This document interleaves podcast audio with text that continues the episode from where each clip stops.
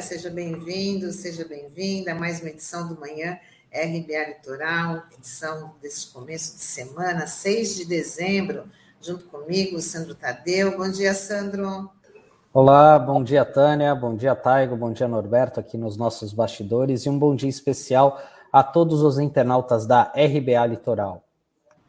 Vamos começar nosso giro de notícias, já falando que, atendendo a um pedido da CPI da Covid, o ministro do STF, Alexandre de Moraes, determinou a abertura de um inquérito contra Jair Bolsonaro por associação mentirosa entre a vacina contra a Covid e o vírus HIV. Este conteúdo falso foi veiculado no dia 21 de outubro, durante uma live do presidente, que chegou a mencionar uma suposta notícia em que moradores do Reino Unido que teriam tomado a vacina estavam desenvolvendo a síndrome uma informação que não procede e contraria os estudos científicos.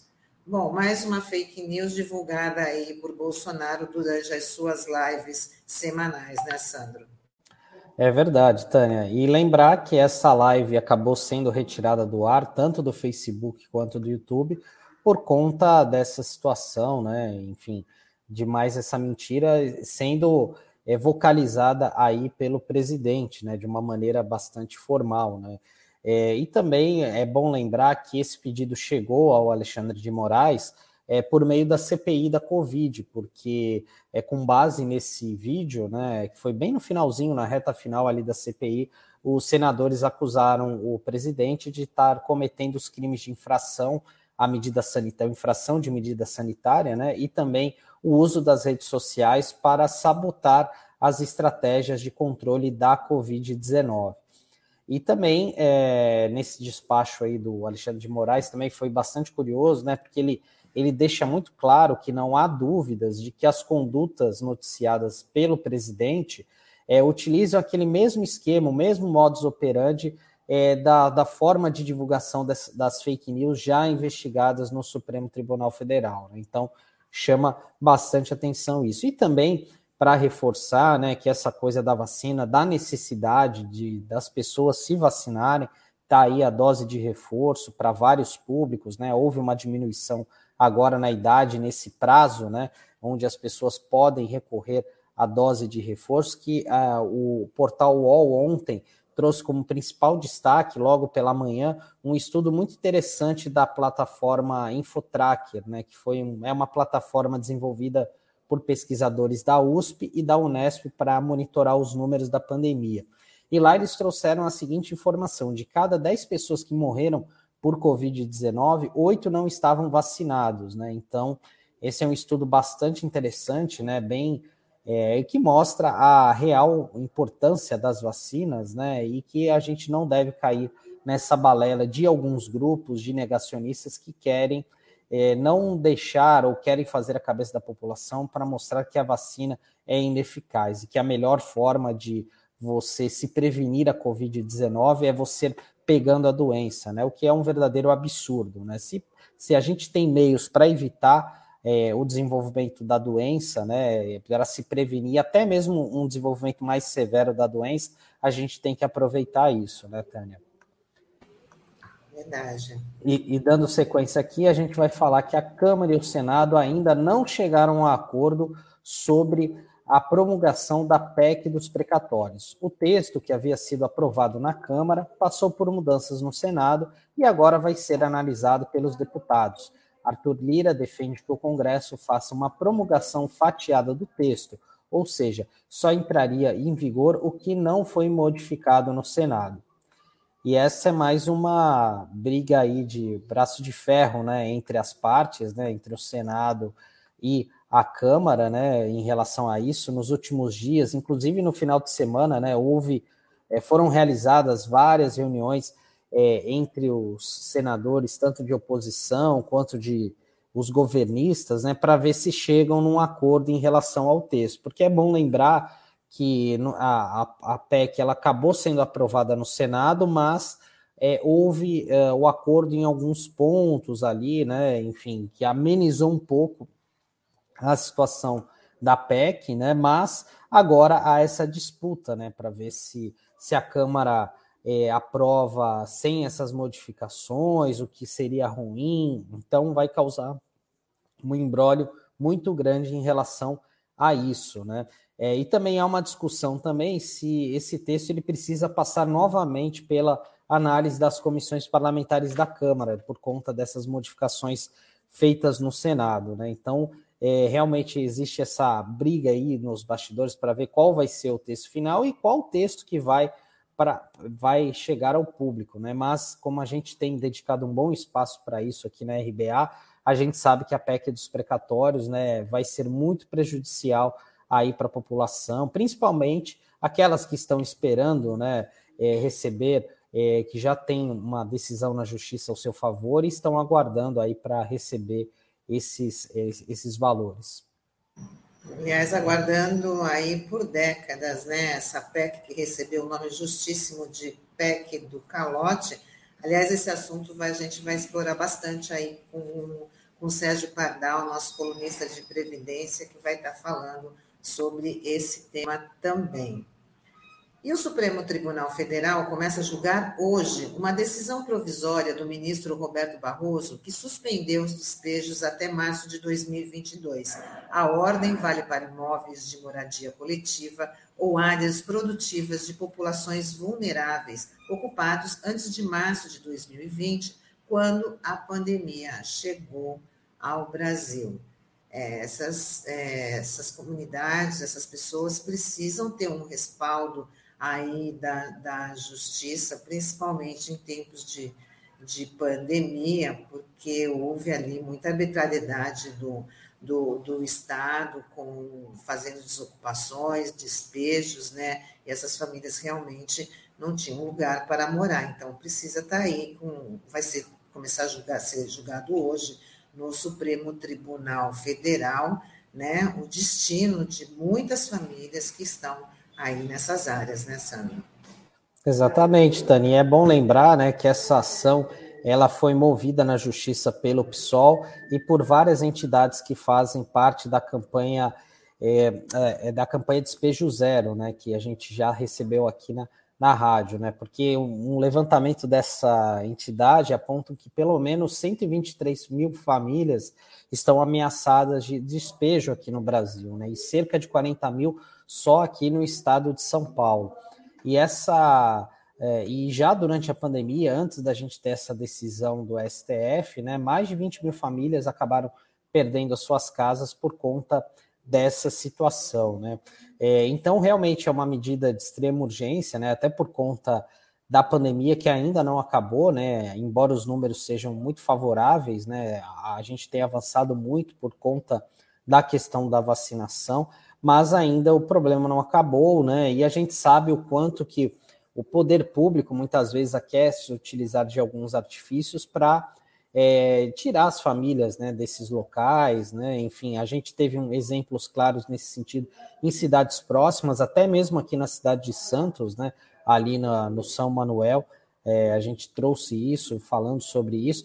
É, e por outro lado, Tânia, também fica a lição que assim é, essa é uma oportunidade que tem, que essa suspensão dos despejos e das remoções, elas precisam ser acompanhadas né, da retomada de políticas públicas né, para moradia voltada para a população de baixa renda, que isso vai além da pandemia, né? Então a gente espera que o poder público avance nessa questão, né? E não fique somente no embate sobre essa questão judicial, que é muito importante.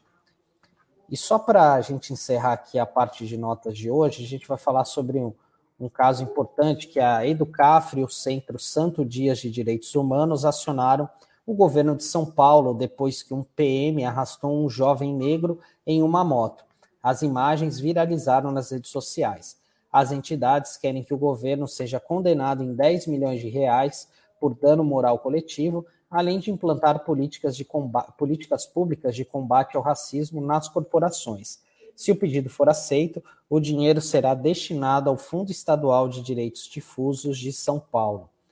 E esse foi um caso que a gente trouxe aqui né, na, na semana passada. Foi um caso realmente. São cenas muito fortes que a gente percebeu, né? E causa uma indignação muito grande, né? A gente vê esse tipo de situação, né, Tânia? Então, É, e desses pedidos né, que, que acabaram sendo feitos aí pela, é, por, por, essas entidades, né, pela Educafro, pelo Centro Santo Dias, que é uma entidade ligada à Arquidiocese de São Paulo, é, pede, por exemplo, a contratação de uma consultoria é, especializada né, em combate ao racismo estrutural e institucional e que as chefias das polícias procedam de imediato é, o afastamento né, de agentes policiais envolvidos em casos de é, violação de direitos fundamentais durante, enquanto durarem as investigações. Né? Então, esses são apenas dois desses exemplos, né, dois dessas medidas solicitadas aí pela, por essas entidades. É, e é um caso onde o PM aí que, que arrastou o jovem né, na moto não merecia assim, uma expulsão, porque foi uma cena tão, tão revoltante, e, e o próprio jovem admito, falou que ele, ele, poderia estar errado, né, porque eu não sei bem ao certo, mas parece que estava portando uma quantidade de entorpecente que ele iria vender, né? Então ele tinha que ser levado como todo, todos são levados até a delegacia, lá responder humanamente. Né? Ele não precisava, como ele mesmo disse, ele não precisava ter sido humilhado. E quem estava gravando também, quem gravou esse, esse vídeo, também estava fazendo ali uns comentários. Nossa, parece que está carregando um escravo. Muito humilhante, uma cena assim revoltante de, é, de, de enojar mesmo. É muito triste que a gente tenha que, que, que assistir cenas como essa. E essa foi gravada né? Fora as que não são registradas, né? Que a gente sabe que acontece também. Bom, chegou a hora da gente conversar com o nosso amigo Sérgio Pardal, para a gente ficar por dentro da Previdência, que hoje ele vai falar dessa PEC dos precatórios, a chamada PEC dos, do calote. Vamos embarcar o Pardal.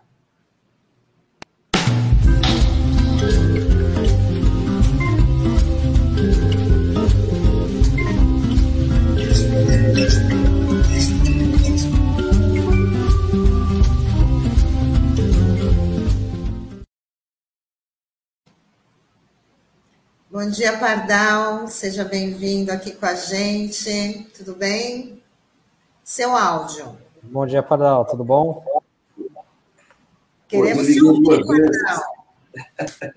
bom dia, bom dia. Bom dia, Tânia. Bom dia, Sandro. Bom dia a todo o povo que está conosco participando. Vejam só, a grande discussão hoje é de que lado você está, da civilização ou da barbárie.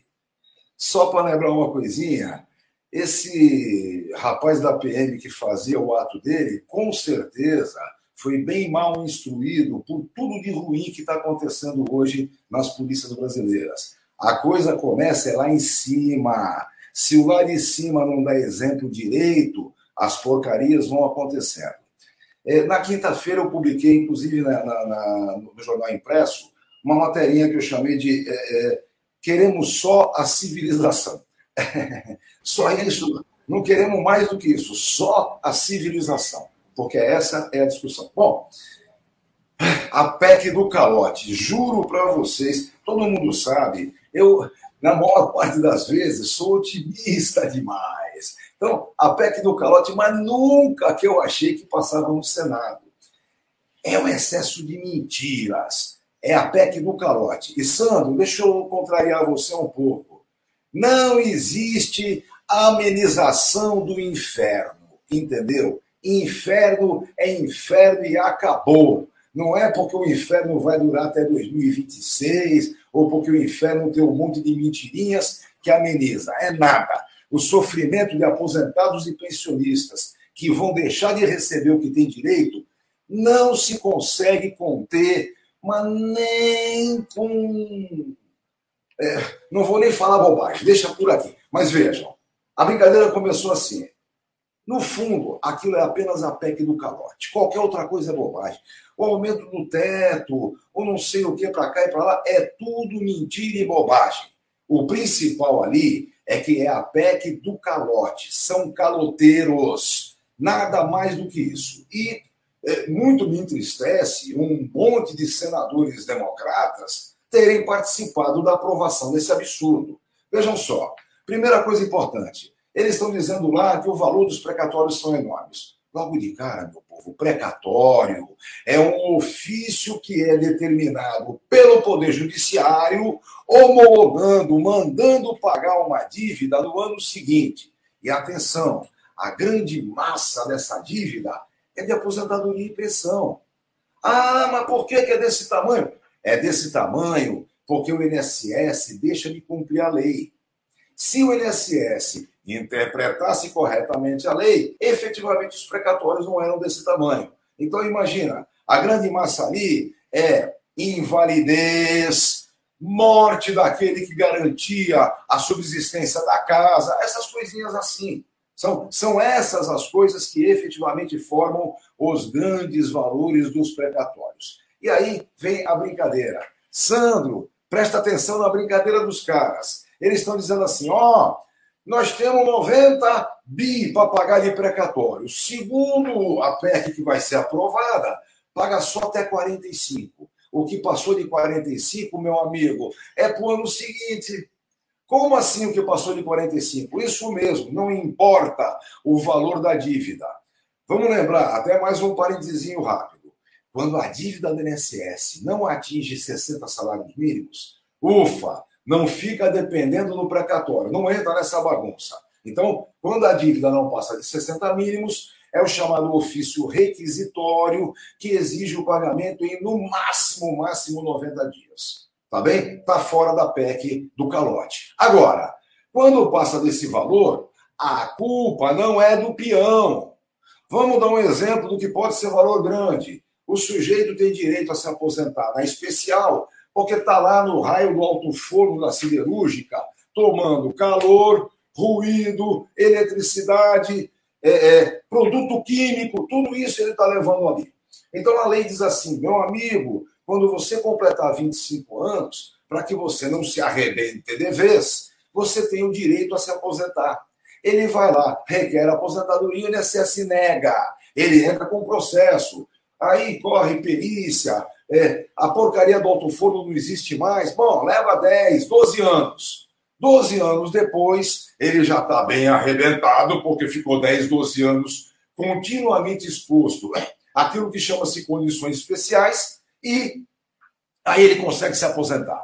Logo, ele tem um valor de precatório razoavelmente alto, porque são, por exemplo, 12 anos de aposentadoria que ele não recebeu. E aí vira essa ideia de precatório alto, ficam falando mal. Olhem, a PEC do calote, no princípio, disse assim: eu só posso pagar o auxílio miséria, o auxílio emergencial ou o raio do nome que derem, se for aprovada a PEC do calote. Aí ficou aquela enrolação. Aí eles disseram mais: olha, se aprovar a PEC do calote, nós teremos créditos para os pequenos e tal, tal, tal. Mas uma mentira também não colou muito. Veio a terceira mentira.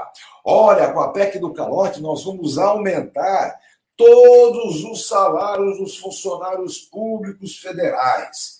Evidentemente, logo isso foi desmentido, porque não é possível, não acontece assim, e continuou naquela discussão onde vai.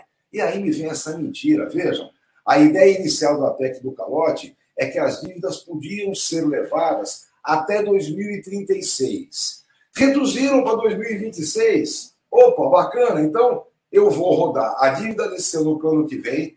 Pode ser que nem no ano que vem pague, fica para o outro, vai arrastando, arrastando, arrastando, para quando chegar em 2026 ter um valor desse tamanho na dívida, e aí eles vão começar a discutir como é que pagam. Alguém aqui acha que isso é diferente? Por um acaso, algum parlamentar desse Brasil por menor que seja qualquer conhecimento técnico, é imbecil suficiente para achar que isso é verdade? Olha, só para vocês terem mais ou menos uma ideia do que está acontecendo na chamada tecnocracia planaltina. Meu mestre Aníbal Fernandes, saudoso Aníbal Fernandes, sempre dizia: a tecnocracia planaltina gruda naqueles palácios e não larga qualquer que seja o governante. Pois bem, a mesma tecnocracia planaltina que inventou o fator previdenciário, lembram? Aquela formuleta que tem como divisor a expectativa de vida, Cresce a expectativa, reduz, arrebenta o fator previdência. Agora não cresceu a expectativa de sobrevida por causa da pandemia. Pois bem, a mesma figura que inventou o fator previdenciário fez um cálculo de qual seria o lucro do INSS com a pandemia.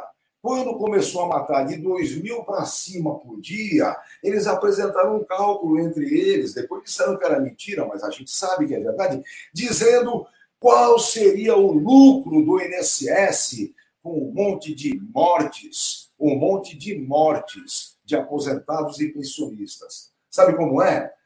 A alta para o céu ou para o inferno, sabe lá? Vamos parar com a brincadeira. Brincar com a morte dos outros realmente não é possível. Isso não é piada. Então, a PEC do calote, logo de cara, o que ela vai arrebentar mesmo é com aposentados e pensionistas que já foram arrebentados por um INSS mal gerenciado, por um INSS mal intérprete da lei, foram ainda arrebentados por um poder judiciário lento e agora vão tomar mais uma que vai arrebentar, inclusive, com o valor do poder judiciário, porque a homologação da dívida e a ordem de pagamento não vale mais nada. Pior de tudo ainda é vir um monte de debilzinho mental, os tecnocratas da vida, dizendo que a aprovação da PEC do calote melhora a condição do Brasil no mercado internacional, reduz o valor do dólar e mexe com as ações positivamente. Mentira crassa! É um negócio bem simples. Eu faço negócios com um certo país que tem um certo governo que já não vale nem 1,99. E aí, esse certo governo deixa de pagar as dívidas que tem com os seus aposentados e pensionistas. Ora, um governo que não paga esse tipo de dívida não paga para ninguém. E é isso que o mundo econômico está dizendo hoje. Olhem, hoje realmente eu estou com muita raiva do que aconteceu. Eu queria ainda ser otimista e achar que lá na Câmara Federal seria possível arrebentar essa maluquice, negar de vez essa PEC, mas infelizmente nem nosso amigo Alexandre Padilha, o grande amigo da gente que vai falar depois de mim, vai ter condição de virar isso naquele eh, naquele congresso horroroso. Agora não consigo nem mais entender que o Senado poderá nos aliviar. Pessoal, vamos deixar bem claro aquilo chama-se, não é PEC dos precatórios, nem de aumento de teto, nem porcaria nenhuma. Aquilo é a PEC do calote. Aquilo está dizendo que a União, o INSS, a União deve, para aposentados e pensionistas, aposentados e pensionistas, ou seja, a gente que tem doença, invalidez, morte, tempo especial, tem tudo isso no conjunto. Pois bem, está negando o pagamento para essas pessoas depois de todo um curso processual. Só para vocês terem uma ideia, de cada 10 aposentadorias especiais que o INSS paga, sete foram conquistadas nos tribunais. Então vocês imaginam o rebook é isso. Pois bem, imaginem qual é a condição de um país que não paga essa dívida disposta pelo seu poder judiciário. E vai caber ações de todo tipo, viu, pessoal? vai caber ações no Supremo para dizer que a PEC não vale, vai, todo mundo vai brigar, vai ser o rebubu no rebubu. Como, infelizmente, gosta muito esse desgoverno que nós temos que acabar com ele, nem que seja eleitoralmente no ano que vem, com o Luiz no fim do túnel, que resolve esse problema de imediato. Agora, não tenham dúvida, ele está criando um rebubu danado, como eles gostam de fazer. Lembra? O fascismo trabalha com ignorância, medo a partir da ignorância e o ódio mortal que vai dar.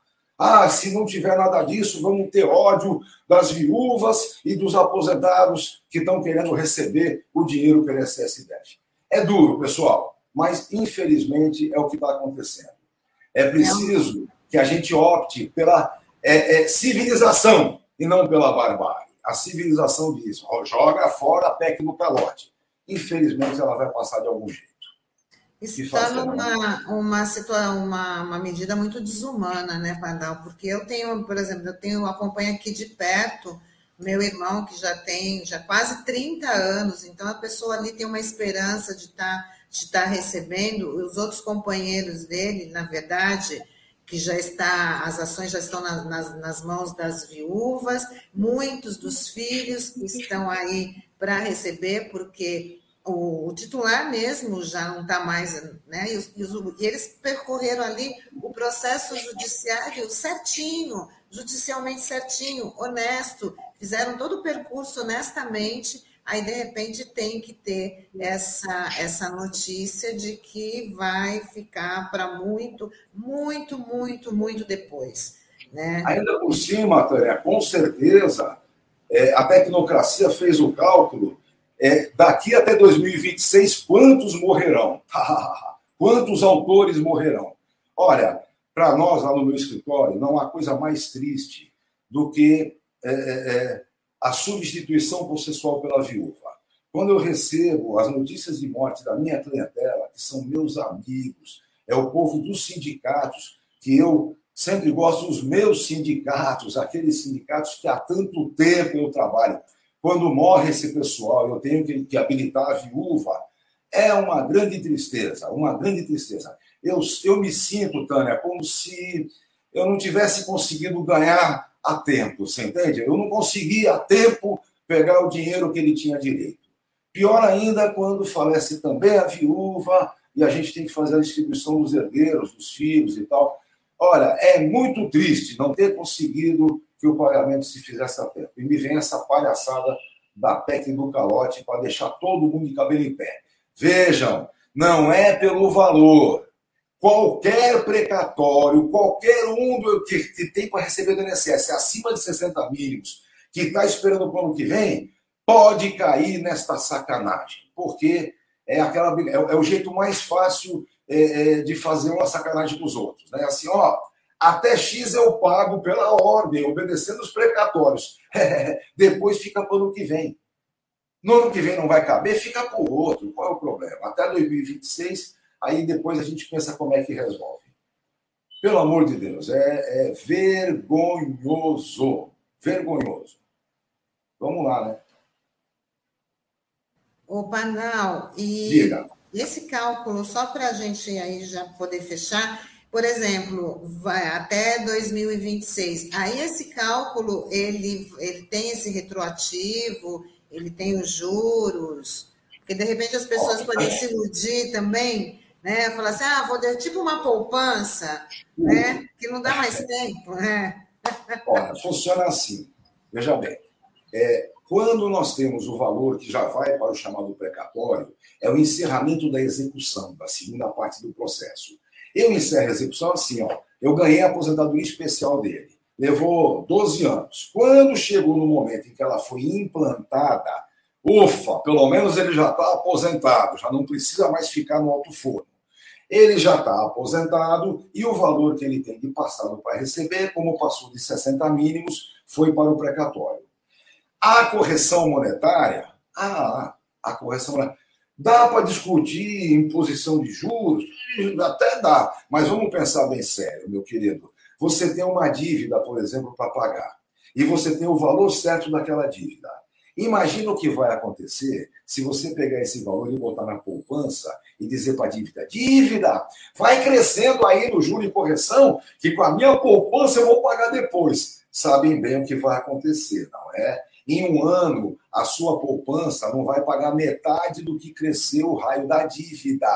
Ou seja, não tem nada, não tem nenhum valor que você possa efetivamente é, é, colocar é, aplicando que seja maior do que o crescimento de uma dívida. Então, não tem aplicação que dê certo. E essa porcaria aí é uma aplicação pior do que a poupança, porque eles só dão a correção monetária, que é mal e porcamente, vocês sabem disso, não é? Eu sempre digo, se tivesse uma correção monetária no valor de enchimento de geladeira, quantas vezes por mês eu encho a minha geladeira, era um pouco melhor do que esses índices que estão por aí. Mas é isso, tá? Quem vai ter que esperar, infelizmente, mesmo com a correção e tudo mais, mesmo brigando pelo juro depois, perde dinheiro, evidente. Nós vamos ter que é, brigar para que isso não aconteça. Vai ter muitas ações, é, inclusive ações civis públicas, vai ter ações de todo tipo brigando é, pela não validade da PEC do calote. Vamos ver o que é que vai dar. Olha, é, ainda por cima agora, né, pessoal, com, essa, com esse novo ministro do Supremo Tribunal Federal.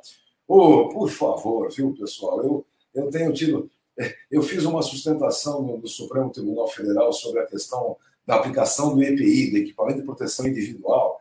Pelo amor de Deus, aquilo foi. É, o, o relator, não vou nem dizer quem era, o relator abriu dizendo que os equipamentos de proteção especiais resolvem tudo.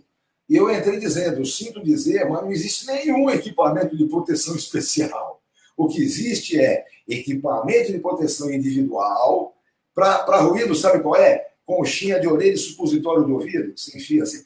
É uma porcaria que não resolve nada. Existem os equipamentos de proteção coletiva não é? Redução do barulho do, do, da maquinária, é, existem filtros, existe até a geografia industrial, que você redistribui o maquinário para ficar melhor. Só tem um probleminha. Tudo isso custa muito mais dinheiro do que a porcaria do EPI. Então, sabe, vamos, vamos. Infelizmente, para isso tudo bem, o juiz não entendia a patavina do assunto, a gente falou o que tinha que falar e resolveu, ganhamos. Agora, Imaginem agora com esses dois dementezinhos chegando no Supremo Tribunal Federal. Vai ser uma dificuldade grande. Eles vão, vão soltar decisões monocráticas, vão, vão fazer o, o que o Satanás gosta. É, é isso. Chegou no Supremo Tribunal Federal a representação do Satanás. E olha que eu não acredito em nada. Hein? Sou ateu, não acredito em porcaria nenhuma. Mas o Satanás está aí, não tem jeito. Pô, e, o Pardal, e essa questão também de, de, da área trabalhista, assim, são apenas dois, é, dois ministros do STF que conhecem bem do assunto, né? Que é o caso do Lewandowski e da Rosa Weber, se não me engano, né? Que são oriundos, né? Então, e essa questão previdenciária ainda mais, né? Assim, realmente é um desconhecimento muito grande por parte dos ministros. E, e veja, havia o, o, Marco Aurélio, por exemplo, era um ministro muito bom de conversar, né? Ele tinha uma ascendência grande sobre todos. Então, é, quando começa a votação, começa tudo errado, você já fica desesperado. Aí ele vinha lá dizendo, não, fulano vai pedir vistas, aí a gente vai discutir com mais profundidade. Então, havia, é, eu diria, uma relação mais humana, inclusive com os advogados as coisas começam a ficar mais difíceis, não é? é vamos ver, vamos ver. Eu, é, é aquela velha história. É, nós temos no, no, no, parlamento uma situação muito, muito difícil, que quem sabe ano que vem se consiga dar uma razoável melhorada.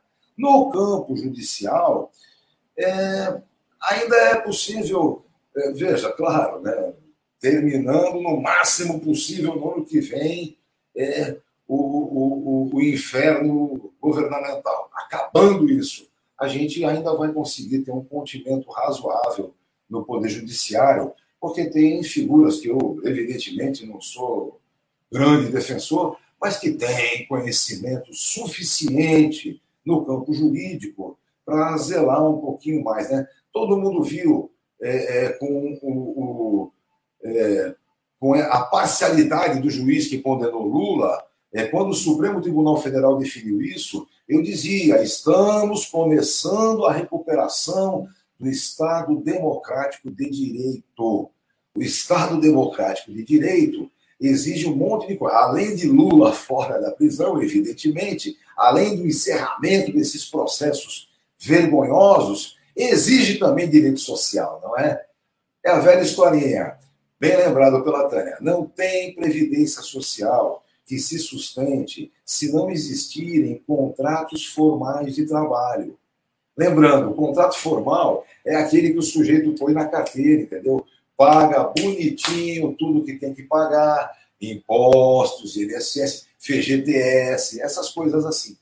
Mesmo quando você tem, por exemplo, um contrato de prestação de serviço, você é um autônomo, mesmo assim, existe contribuição previdenciária, 20% do contratante e mais 11% do contratado. Então, contratos formais de trabalho são efetivamente a sustentação de qualquer seguro social do mundo.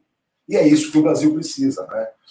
Eu estava dizendo, é, se o Brasil hoje honrasse a sua relação efetiva com a ciência, é, a gente seria hoje o, o baluarte do, do combate à pandemia, no mínimo na América Latina. Mas é isso, né, pessoal?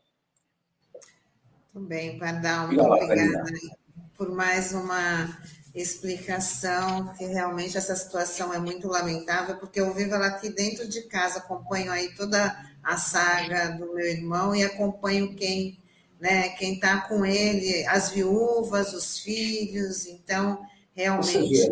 Essa é questão do chamado empreendedorismo. Pelo amor de Deus, vamos desmascarar isso.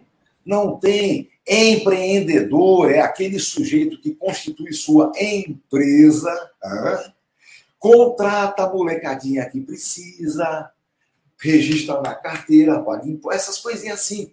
O resto é contaproprismo. Trabalha por conta própria, se vira, pelo amor de Deus. Vai vender coxinha na porta do metrô. Por favor, não é? Por favor, isso não é empreendedorismo, isso é a tentativa de não morrer de fome. Taninha, o que, que nós podemos fazer numa condição dessa, não é? É preciso que a gente consiga, no máximo no ano que vem, virar isso. E lembrem-se, tudo que está acontecendo vai custar muito caro. Não vai custar barato, não.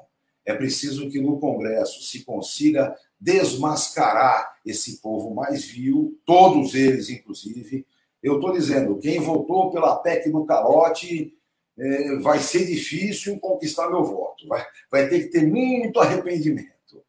E é a mesma coisa em outras coisas mais que vão acontecendo, como no campo trabalhista, né, Tânia? É, sabe, aquele contrato intermitente é brincadeira, né? Sandro, tu fica em casa. Quando eu precisar, eu te telefono. Mas me garanta, senão já viu, né? Ah, aquilo que tu fizer, eu te pago. O que tu não fizer, deixa para lá. E se não for um salário mínimo, não tem problema. O INSS vai contar um mês quando você conseguir somar o salário mínimo. E fique em casa à disposição também, né? Claro, quando o patrão chamar, você tem que estar disposto. Parece um pouquinho para a escravidão. É, não, é a escravidão mais benéfica. Eu não bato, não é? Não ponho pendurado, ora, já é alguma coisa. Tá difícil, viu, Está é difícil. tá bom, Pardal, muito obrigada. Desejo aí para você uma ótima semana, tá? Põe da gente. Tudo de bom. Obrigada, Pardal. Até semana que vem. Valeu, valeu. Tchau, tchau. Tchau, tchau, Pardal. Até. Até. Bom, hoje a gente tem a entrevista com o deputado federal é, Alexandre Padilha. A gente está tendo um probleminha na conexão. Vamos dar uma, uma lidinha nas interações enquanto vamos ver se esse problema se resolve. Cidinha dando bom dia. Bom dia, Cidinha. A Elisa Riesco já chegou aqui apertando o like, compartilhando também. Bom dia, equipe RBA. É, tem que fazer que nem a Elisa, gente. Né? Já chegar aí, já dando, como diz o Sandro, o seu joinha. Cidinha também fala que no sábado, as mulheres dos movimentos feministas, no sábado, dia 4, né? Se reuniram na divisa em ato 4D Bolsonaro Nunca Mais. A imprensa local não deu uma linha na ânsia de ser nacional, não informam sobre o que ocorre localmente. É, infelizmente, né, Cidinha? É, aqui a gente tenta fazer a nossa parte. É, Elisa, a Elisa Reis fala mais uma semana de flechas e holofotes por conta do cenário político. É, o cenário político vai estar bem, bem, bem agitado, principalmente com esse assunto que o Pardal estava aqui é, colocando, né? A PEC dos precatórios deve tomar aí todas as manchetes. É, e ela fala: engraçado, um avião presidencial cheio de cocaína não teve coercitiva para ninguém, é, em relação ao jovem que foi levado, pré, é, arrastado pela moto ali pelo policial militar. São dois pesos e duas medidas. Infelizmente, né, Elisa? O Beto Arantes fala. cabelinho, Tânia Maria de cabelinho novo. Faz parte, né, Norberto, é, é preciso, renovar é preciso. O Hilton Reis Brito, dando bom dia, equipe RBA Litoral, muito bom dia. E o Taigo, sempre uma aula do mestre Pardal. Parabéns e bom dia. Também concordo, é sempre uma aula. E o Heron Alderaldo Guimarães fala: coitado do povo brasileiro, mais uma vez irá pagar a conta do desgoverno vão morrer sem receber o que lhe devem, totalmente injusto. Vamos ficar de olho para não reeleger os, os déspotas. E a Elisa fala: Brasil acima de tudo, lema bonito, mas desde que os filhos desta terra voltem a ter garantia de vida e de direitos com um governo democrático, né? O Pardal acabou de falar com a gente, mas diz que segue por aqui. Sandro, queria que só repercutir com o Emerson fala saudações aos amigos da RBA. Estamos aqui aguardando uma conexão com, com o deputado, né? Esse lema é de cunho fascista. Acho que ele se refere à PEC dos precatórios, né? E, e a Elisa fala: Brasil acima de tudo, lema bonito, mas desde que os filhos desta terra voltem a ter garantia de vida e de direitos com um governo democrático, coisa que a gente sempre espera, né? Sandro, eu queria que só hoje saiu uma, uma notícia a respeito do general Heleno, sempre ele, né, que ele só se mete em assuntos bem, não nem polêmicos, né? Assuntos que fica do lado da, da destruição, que ele está autorizando aí a ação de, de garimpos na Amazônia, depois de toda essa repercussão né, em relação à devastação da Amazônia, questão do meio ambiente, mas para, parece que eles não se intimidam, eles não têm freio, eles estão aí com esse projeto de destruição e estão colocando em ação, né? O Mick. Fechado aqui, desculpa. É, realmente, né? O, o, general Heleno é uma das figuras mais próximas do governo Bolsonaro, do presidente Bolsonaro, desde o início, né? Desde a época da campanha. E o GSI tem um poder muito importante, né? O Gabinete de Segurança Institucional. E agora é, deu esse aval, né, até uma manchete da, de hoje da Folha de São Paulo, né, autorizando é, esse avanço né, de projetos de exploração do ouro numa área da Amazônia. E não é à toa, Tânia, que já havia alguns comentários durante o governo Bolsonaro né, dizendo da possibilidade é, de é, do governo Bolsonaro criar uma espécie de uma nova serra pelada né, para você incentivar o garimpo nessas áreas, enfim, né, até por conta da situação do desemprego é, muito grande de, que existe né, no país como um todo, né, mais de 14 milhões é, de desempregados no, no, país, e isso acaba sendo é, uma, uma ilusão vendida muito importante, e a gente sabe o quanto é sofrida a vida de quem é, luta, é, trabalha no garimpo, enfim, né, a quantidade de, de adversidades que existem, até mesmo para você se estabelecer no local, né? Mas ah, essa é uma notícia muito relevante, né? E que certamente e que tem a digital do governo, né? Em algo que já era comentado há algum tempo, né? Nos bastidores e agora vem sendo oficializado por meio do GSI. Bom, Sandro, vamos conversar então agora com o deputado federal do PT, Alexandre Padilha, que já está aí conectado e vai conversar aqui com a gente no Manhã RB Litoral. Vamos embarcar o deputado.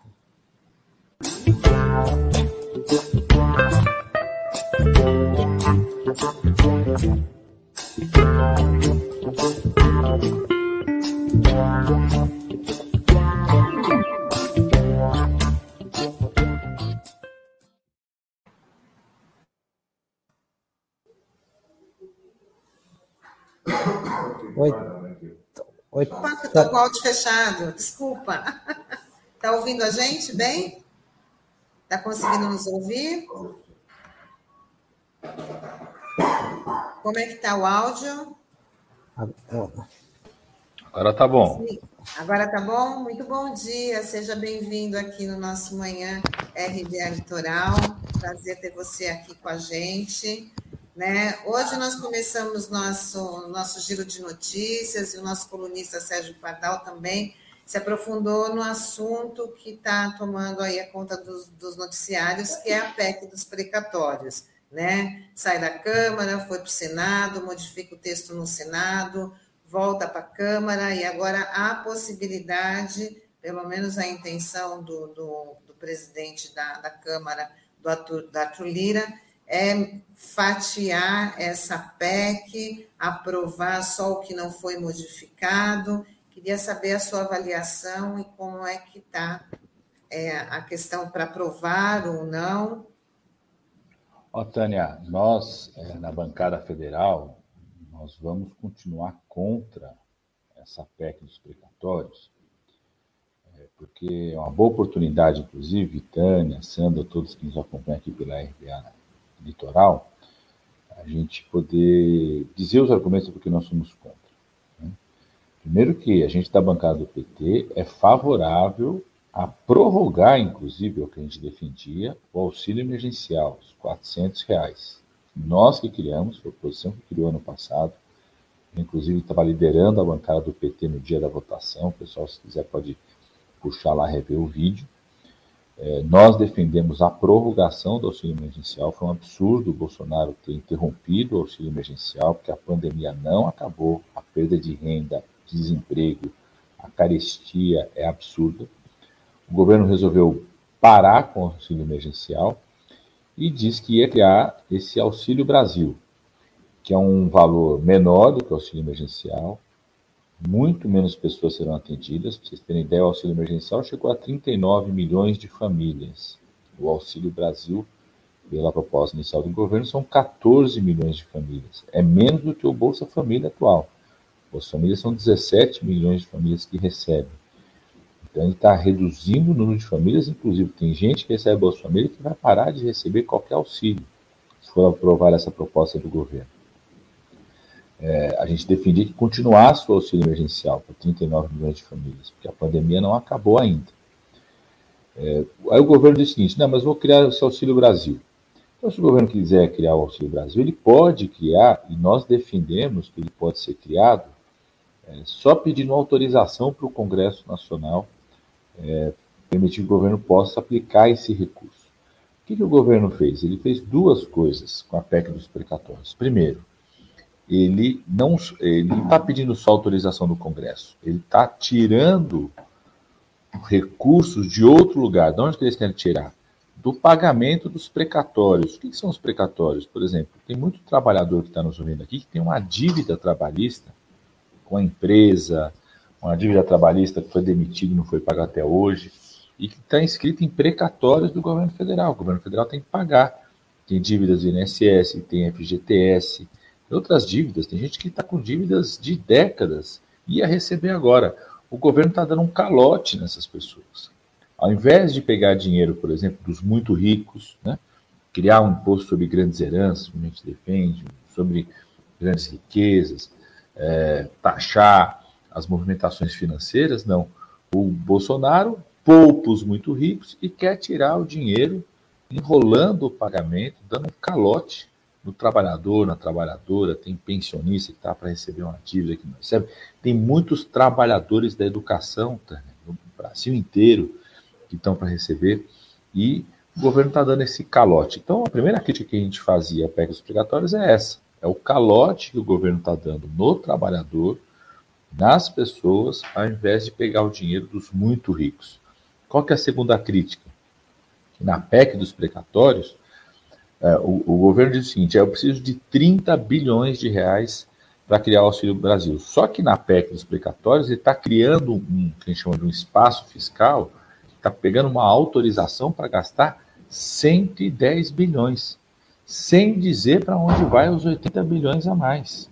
E nós sabemos para onde vai, vai para o tal do orçamento secreto, vai para ele fazer o jogo político com os parlamentares que ele quer fazer distribuindo recursos sem qualquer critério, ou seja, não está indo para onde mais precisa, onde precisa gerar mais emprego, onde o povo está com a renda pior, onde precisa reduzir fila de cirurgia da saúde, onde precisa reestruturar a escola para recuperar a educação, não. Está indo aonde o deputado que apoia o governo quer que bote. E bota em coisas que às vezes são supérfluas, já está se descobrindo o esquema de corrupção em cima disso. Então, por isso que nós somos contra. No Senado agora, Tânia, teve uma, uma emenda que foi discutida lá, que reduziu um pouco essa margem de manobra do governo. Então, eles não vão ter essa margem de 80 bi. Mas continua pegando o dinheiro para pagar o auxílio emergencial do bolso do trabalhador. Por isso, nós vamos ser contra na Câmara. e defendemos a prorrogação do auxílio emergencial. 39 milhões de famílias têm que continuar recebendo o auxílio emergencial e defendemos que se o governo quiser criar o Auxílio Brasil, ele pode criar, mas não tirar o dinheiro do trabalhador, tem que tirar dos muito ricos, dos multimilionários, do sistema financeiro, dali que tem que vir um recurso para poder manter a transferência de renda para as pessoas no nosso país. No auxílio permanente, né, deputado, também isso foi, né, foi pedido, no, né? É, no, é, no, sen, no Senado, no, Senado, além de, de diminuir essa manobra que o governo tinha, transforma isso no auxílio permanente, porque a proposta inicial do governo era o auxílio só até o final do ano que vem, final da eleição, né? Mas como tem confiança que nós vamos tirar esse Bolsonaro, é, o povo vai na hora da eleição colocar um outro governo, o papel do outro governo vai ser recriar um auxílio como era o Bolsa Família, é, mais potente para mais famílias, com mais recursos, é, para que a gente possa é, aliviar o sofrimento da maioria do povo brasileiro que voltou a passar fome. Nós estamos agora com quase 20 milhões de pessoas passando fome no país. Tem. Outro dia eu convoquei uma audiência pública na Câmara só para isso, porque a gente tem criança desmaiando dentro da escola. Nós temos é, pronto-socorro e enfermaria sendo lotada de criança em desnutrição e adulto indo para o pronto-socorro porque está com fome. Desmaiando porque está com fome. Essa é a realidade do povo brasileiro hoje. Padilha, bom dia, uma satisfação estar recebendo você aqui novamente. É, eu queria que você falasse um pouco sobre o teto de gastos, né, que foi criado, já está em vigor há quatro anos, né, e ele criou uma espécie de asfixia financeira no Sistema Único de Saúde no SUS, né, e há dados mostrando que o SUS já perdeu, nesse curto, curto período, mais de 22 bilhões de reais por conta do teto. Na, eu queria saber, na tua avaliação, até quando que o SUS resiste a esse ataque e, que, e como que a gente consegue reverter isso, na tua avaliação? Ó, oh, é gravíssimo isso, porque para o pessoal é, compreender ainda mais, o que, que é esse congelamento, né? Eu nem chamo de teto, viu, Sandro? Porque o teto é uma coisa alta, né? Eles pegaram ali o piso ali embaixo, congelaram é, é um escândalo, porque você congelar por 20 anos investimento na área da saúde significa o quê? Significa que as pessoas que nascem e que vão precisar de atendimento na saúde nos próximos 20 anos não estão sendo previstas pelo governo. As pessoas que envelhecem, cada ano que a gente envelhece, eu completei 50 anos agora, já sinto as dores dos 50 anos. A cada vez que você envelhece, você tem novos problemas de saúde, cada vez mais envelhecimento leva a doença cardíaca, doença é, diabetes, doenças crônicas, problema de saúde mental, câncer. Né? Então, você tem um investimento na saúde que é, demanda cada vez mais esse investimento. Além disso, a área da saúde é uma área que tem uma inflação própria, até dita inflação médica. Por quê? Todo ano entram novas tecnologias, novos medicamentos, novos exames é, muita coisa importada no Brasil. Eu até fui é, coordenador de uma comissão na Câmara dos Deputados para é, discutir como que a gente aumenta a produção nacional de vacina, de medicamento, de equipamento, como a gente fazia quando eu fui ministro da Saúde, né, produção de vacina aqui no Brasil, trazer produção de equipamento, trazer produção de radioterapia. Eu tive esse fim de semana lá no Vale do Ribeira, é, lá em Pariquera, era um, um hospital que a gente é, garantiu, na época do ministro da Saúde, o equipamento para tratamento do câncer lá, é, dentro de um plano de expansão, onde uma das regras do plano de expansão era a empresa que ganhasse a licitação tinha que construir uma fábrica aqui no Brasil, e construiu. Né? Então, a gente é poder produzir cada vez mais aqui no Brasil, ficar menos dependente, fica menos dependente da variação do dólar. Né? Então, tanto essa inflação médica, que tem um impacto muito grande do dólar, quanto o envelhecimento, quanto o nascimento de novas pessoas, incorporação de tecnologias, pressiona o sistema de saúde que já tinha pouco dinheiro. A gente já tinha pouco dinheiro para um monte de pessoas que a gente tem que atender no SUS, né? para o tamanho da população que a gente atende no SUS.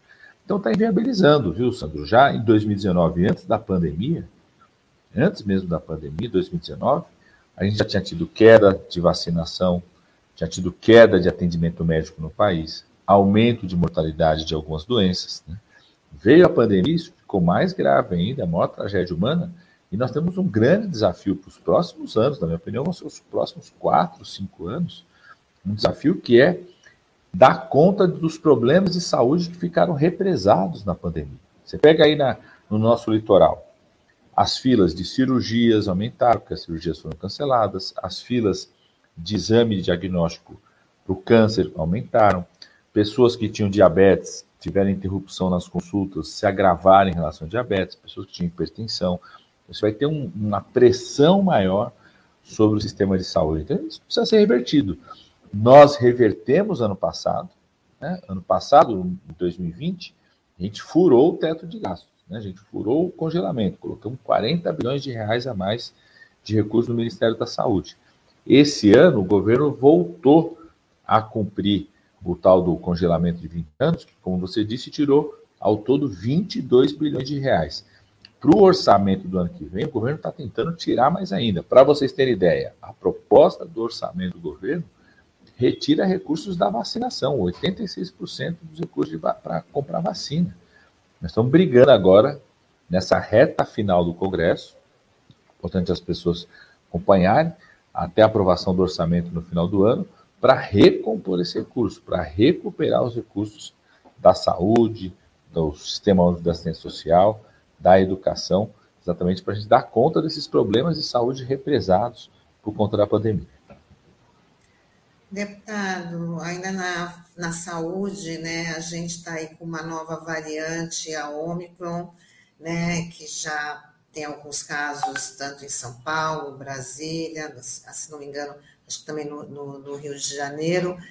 E o governo, ele também está entrando em embate aí com a Anvisa na questão da implementação de, de medidas sanitárias, principalmente nos portos e aeroportos. Queria a sua avaliação sobre essa nova variante, se, o povo realmente tem que temer da gente ter aí mais uma onda de mais um confinamento, medidas bem mais restritivas por conta dessa variante, que o senhor já sabe dela, já que o senhor é médico, né? É, que já se sabe dela, agora também estão cancelando as festas de fim de ano, é, é, recuaram na flexibilização do uso de máscaras em São Paulo, que ia ser, né, ia ser anunciado para flexibilizar o uso das máscaras a partir do dia 11 né, o governo do estado também já recuou nessa medida, mas o que, que se já sabe em relação a essa variante? Qual que é a sua avaliação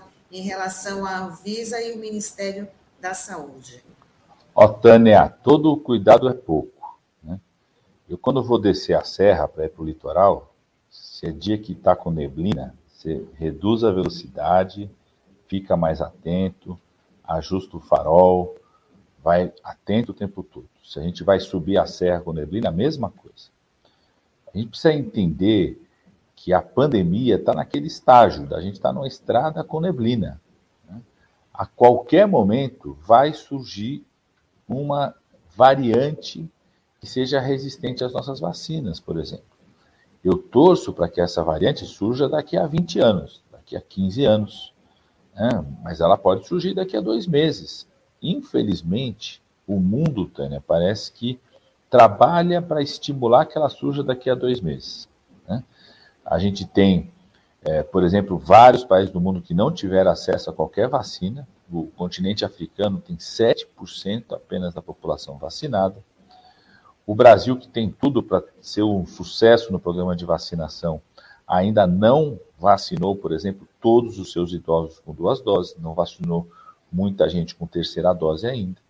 Nós não começamos a vacinar é, crianças, é, adolescentes estamos vacinando só com comorbidades, e o Ministério da Saúde fica negando vacina. Hoje acabamos de ter mais uma notícia de que o Butantan encaminhou várias vacinas para o Ministério da Saúde e o Ministério da Saúde ignorou o ofício, disse que não quer mais vacinas, porque a gente não vacinou todo mundo com terceira dose, que deveria já ter recebido. Não vacinamos todos os adolescentes né, e, não, sequer começamos a vacinar é, crianças no nosso país. Né? Então a gente precisa avançar a vacinação. Essa é a primeira questão.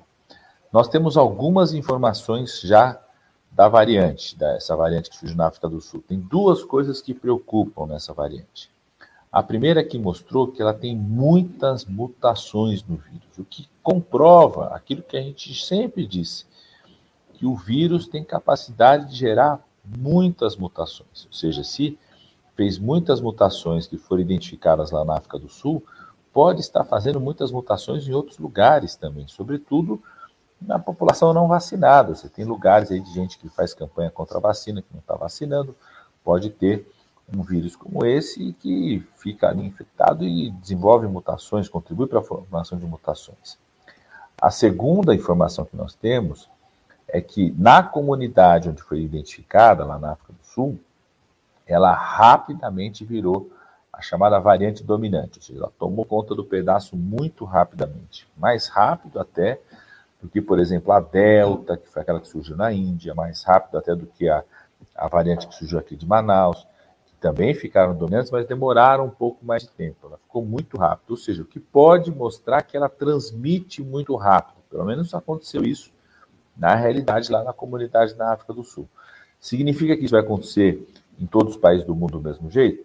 Não sabemos ainda. As informações ainda precisam de alguns dias para a gente ter essas informações.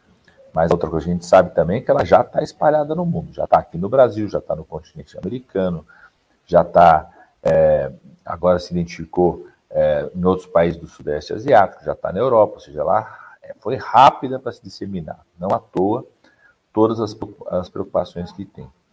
Duas coisas nós já sabemos sobre essa variante e sobre todas as outras. O risco maior está em quem não está vacinado.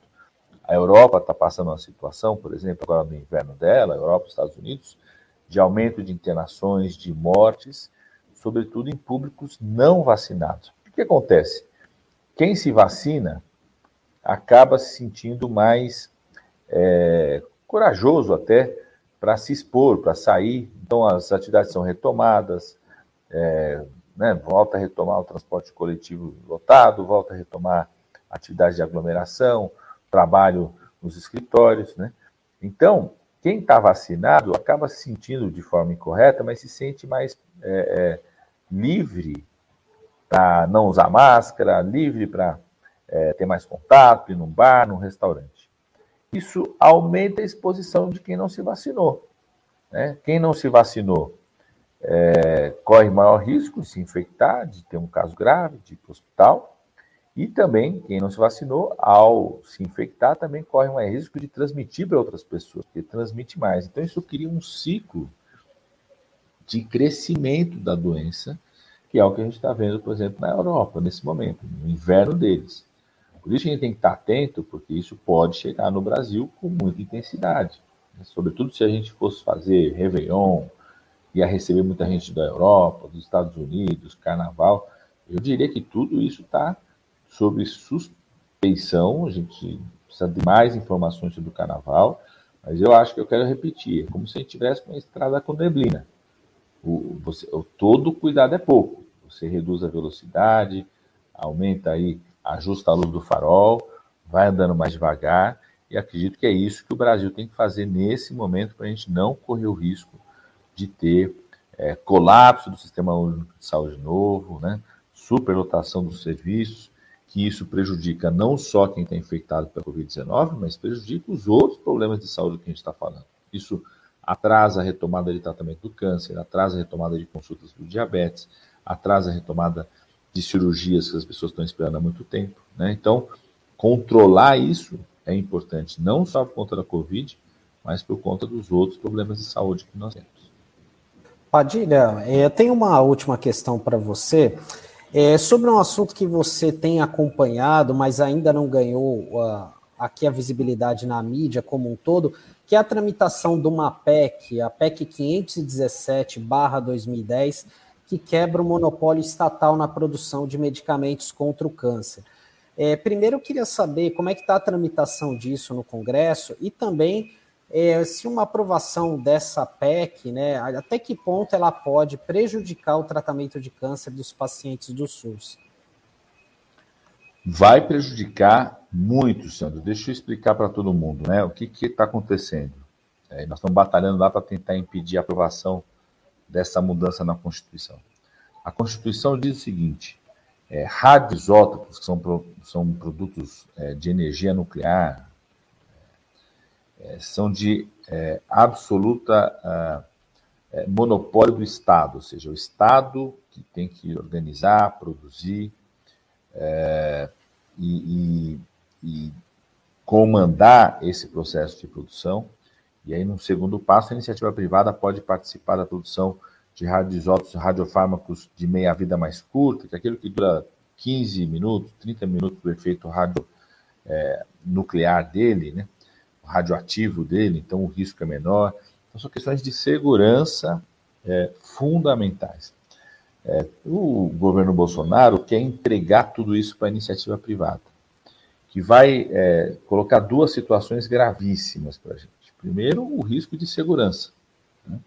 Você começa a autorizar que a iniciativa privada possa fazer, manusear, fazer a gestão, comercialização, produção é, desses produtos e muitas vezes visando só o lucro, a iniciativa privada não tem todas as precauções, as preocupações é, que são necessárias para segurança em relação a isso. Né? E segundo, se você entrega tudo isso para a iniciativa privada, é, o preço desse produto começa a ser definido pelo mercado, pelo lucro, né? o interesse dele de ganhar cada vez mais. Hoje, para vocês terem ideia, é, todo o SUS e a saúde suplementar, os planos de saúde, os hospitais privados, é, é garantido para eles através da produção de uma instituição pública chamada IPEM, que é uma autarquia estadual de São Paulo, que faz a parceria com o Ministério da Ciência e Tecnologia. O IPEM existe há mais de 60 anos, nunca faltou com essa produção. Alguns produtos é autorizado que a iniciativa privada possa produzir também. O preço praticado pelo IPEM é quase três vezes menor do que o preço praticado pela iniciativa privada.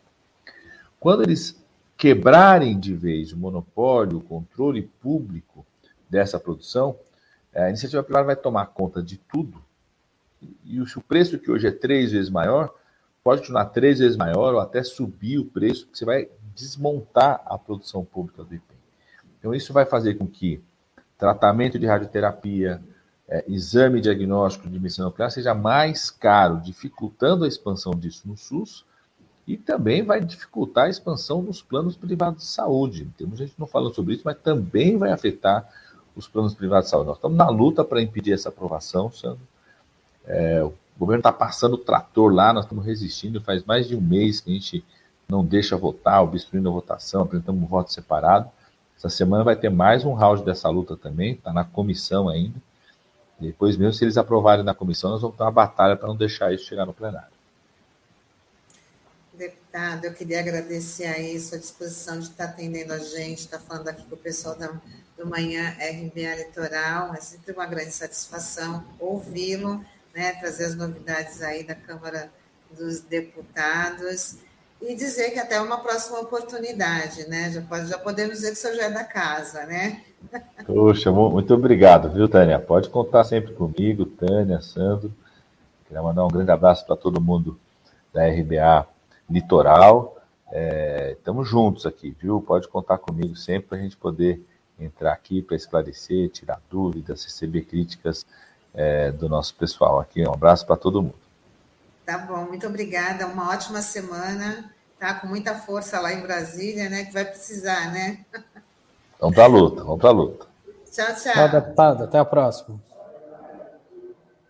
Bom, Sandro, e hoje é segunda-feira, dia de arte bancada. A gente já está com o Donald aqui com a gente. Vamos embarcar o Donald para falar do programa de hoje, que é exibido aqui na RBA Litoral, toda segunda, às cinco e meia da tarde.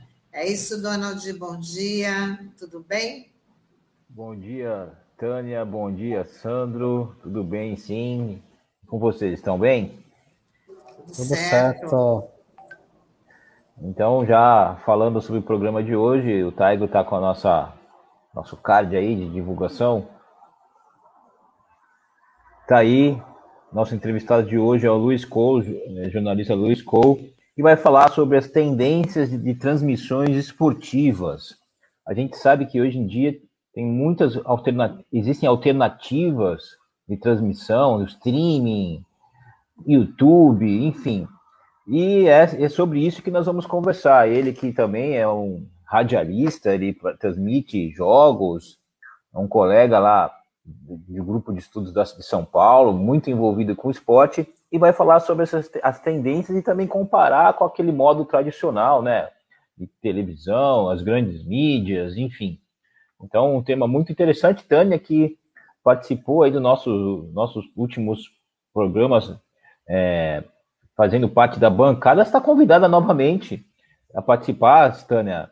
Você participou brilhantemente. Hoje a, a, nossa professora estará de volta, mas será muito interessante ter duas mulheres na bancada, comprovando aí que o Arte Bancada é, apoia a diversidade, né? E, é, o, e a, Vamos aumentar essa bancada feminina né? Isso Vamos aí. fazer crescer essa bancada feminina. E é um assunto muito interessante, porque, assim, eu não sou de acompanhar, já falei assim, que eu não sou muito do futebol, não acompanho muito futebol.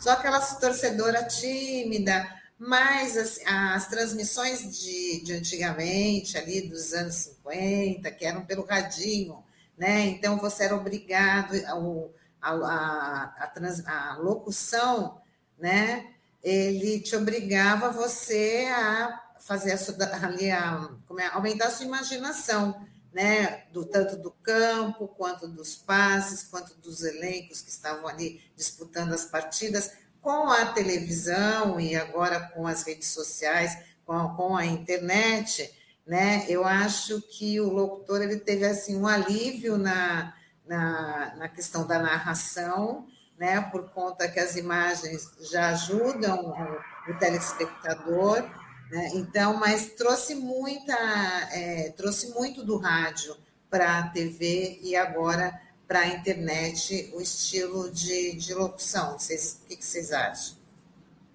É, mudou bastante, né, Tânia? Até tem um, é um, um rapaz que eu conheço, ele está se formando agora na Unisantos, ele está fazendo trabalho de conclusão de curso so, somente sobre bordões é, na área esportiva, né? E a gente conversando, trocando uma ideia, né? Ele falando que hoje é, é uma tendência cada vez maior, é, justamente de você ter é, o infoentendimento que chamam, né? Um neologismo, né? De falar da informação e entretenimento, né? Então é, as transmissões esportivas hoje elas estão muito variadas, né?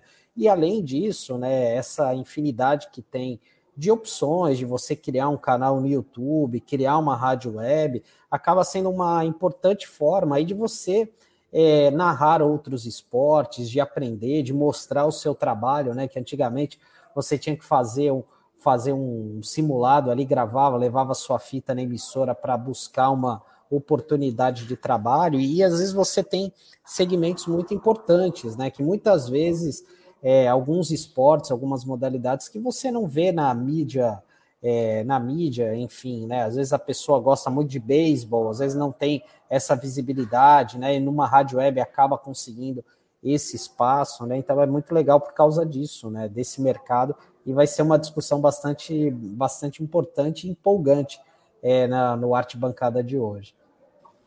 Com certeza, estão todos convidados e você também, Tânia, convidada a participar aí na bancada. Você te... E aí vamos ter aí a Tânia e a professora Camila aí ajudando a gente a fazer essa entrevista, importante é, entrevista sobre as transmissões esportivas, como mesmo o Sandro disse, proporcionando é, uma variedade de possibilidades aí para as pessoas poderem acompanhar diferentes modalidades, diferentes é, categorias até, por exemplo, jogo do feminino, enfim, que não passa na grande mídia, né? Verdade. Então, acho, vamos reforçar aqui o convite, a bancada às 5 e meia da tarde na, R, na Rádio Web RBA Litoral. Então, está aí na tela já, né? Para não perder a hora. Então, 5 e meia da tarde, está no ar o Arte Bancada. Muito obrigada, Donald. Tá? Obrigada a vocês. Uma ótima semana e até segunda que vem. Até logo. Tchau, tchau. E assim a gente se despede, Sandro, dos nossos internautas, concluindo aqui mais uma edição do Manhã RBA Litoral, edição desta segunda-feira, 6 de dezembro. Está passando muito rápido, né, Sandro? No último mês do ano e já estamos aqui no dia 6 de dezembro. E amanhã a gente está de volta com mais um programa para vocês. Muito obrigada aí pela companhia, pela interação e até amanhã. Tchau, tchau. Tchau, pessoal. Até a próxima.